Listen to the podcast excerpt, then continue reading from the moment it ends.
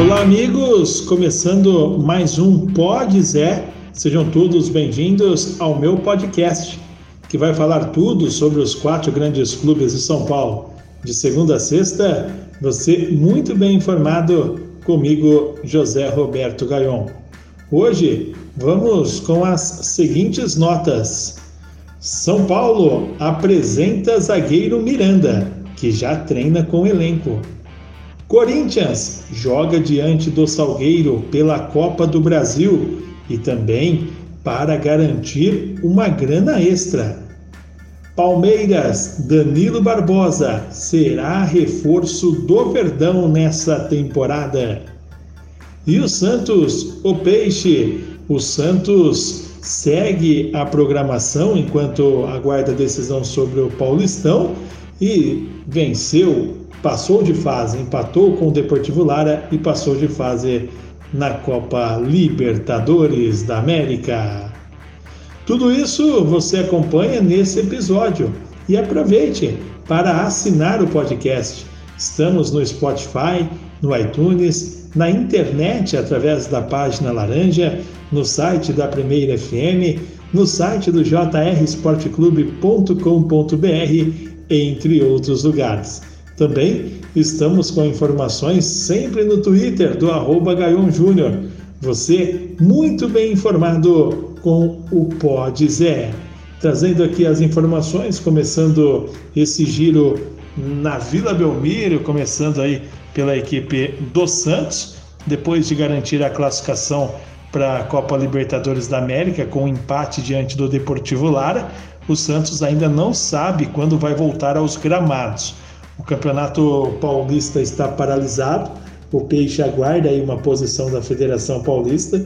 O Santos teria compromisso contra a Ponte Preta neste sábado em Campinas, mas, como todo mundo sabe, o governo do estado atendeu um pedido do Ministério Público e determinou a paralisação da competição. A Federação Paulista estuda entrar na justiça para garantir a sequência do estadual ou até mesmo agendar a partida para outros estados. Nesse caso, o jogo entre Santos e Ponte Preta seria prioritário. Como o Santos está na terceira fase da Copa Libertadores, a equipe vai ter compromisso nos dias 7 e 14 de abril, datas em que não existe rodada programada para o Campeonato Paulista. E por isso poderiam receber os jogos, já que é, vai ter essa suspensão.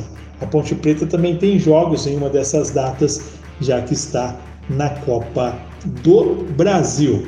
O Santos, portanto, ontem conseguiu um empate contra o Deportivo Lar, empate que classificou o Santos à próxima fase da Copa Libertadores da América e o Santos aguarda aí o vencedor do confronto entre Universidade do Chile e São Lourenço e também agora aguarda a posição final da Federação Paulista. Por enquanto, segue com a programação normal. A equipe comandada pelo técnico Ariel Holan tem treinamentos marcados ainda essa semana no CT, lá no CT Rei Pelé, em Santos. E o, o Santos, portanto, tem essa toda essa, essa questão. O Ariel Holan está esperando a volta dos lesionados e falou de tempo para uma evolução dessa equipe do Santos. O técnico foi crítico sobre a atuação do Santos no jogo contra o Deportivo Lara. Mesmo com a classificação, o treinador sabe que a equipe precisa melhorar, espera contar com retorno de lesionados e tempo de treinamento para fazer aí essa equipe evoluir. O, durante a coletiva após o jogo contra o Deportivo Lara, o treinador citou três nomes que ainda estão aptos a entrar em campo e falou, e falou do sacrifício do Pará para jogar. Madison, Marinho e Caio Jorge são esses jogadores e o Pará, que entrou em campo ontem, vale lembrar o Pará retornando do Covid-19. O Santos, para quem não sabe, ontem teve vários jogadores com indisposição estomacal, mesmo assim foi isso que valorizou a vitória da equipe, a passada de fase da equipe do Santos. Foram dois jogos ruins que o Santos fez contra o Deportivo lá. Vamos falar do São Paulo, vamos falar do tricolor do Morumbi. São Paulo treinou hoje, o Shailon está treinando com o elenco, ele retorna de empréstimo, o menino Shailon. São Paulo que hoje apresentou Miranda. Miranda dizendo que volta com fome de títulos, é o zagueiro que vai ser titular dessa equipe do São Paulo. E, e, o São Paulo que o Miranda que foi anunciado hoje e já treinou, né? Já treinou com o time principal. São Paulo também anunciou ontem a contratação do atacante Éder, que estava no futebol chinês.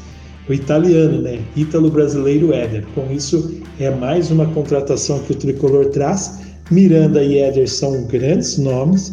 No entanto, eu sempre trago comigo a questão de você passar três anos, é o caso dos dois, no futebol chinês, onde sabe-se, é conhecido que não se treina tanto. Vamos aguardar para ver o que vai acontecer com essas duas contratações do São Paulo.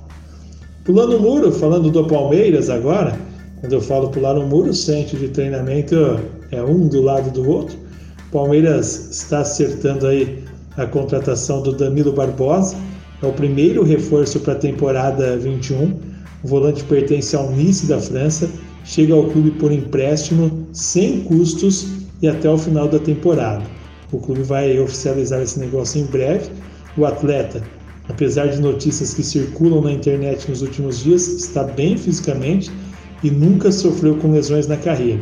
Deste modo, assim que se apresentar, poderá reforçar a equipe comandada momentaneamente por João Martins. A necessidade de reforços no elenco é algo público, dado que em diferentes momentos Abel Ferreira comentou sobre o assunto, afirmando que precisaria de mais jogadores. O treinador, inclusive, explicou a necessidade de contar com Danilo Barbosa. A diretoria trabalha para satisfazer o desejo do técnico português, sem comprometer a saúde financeira do clube. Deste modo, a chegada sem custo do Barbosa, que já foi comandado pelo, pelo Abel Ferreira quando atuava no Braga, foi garantida pela cúpula do Verdão.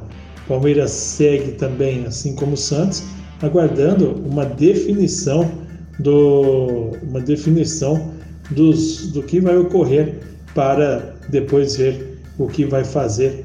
Palmeiras e São Paulo seria o novo, o, o próximo jogo do Verdão no Paulistão. Palmeiras que hoje jogaria com São Bento, né? mas a partida foi adiada. E o Corinthians joga contra a equipe do Salgueiro, Copa do Brasil, partida que ocorre daqui a pouco, né?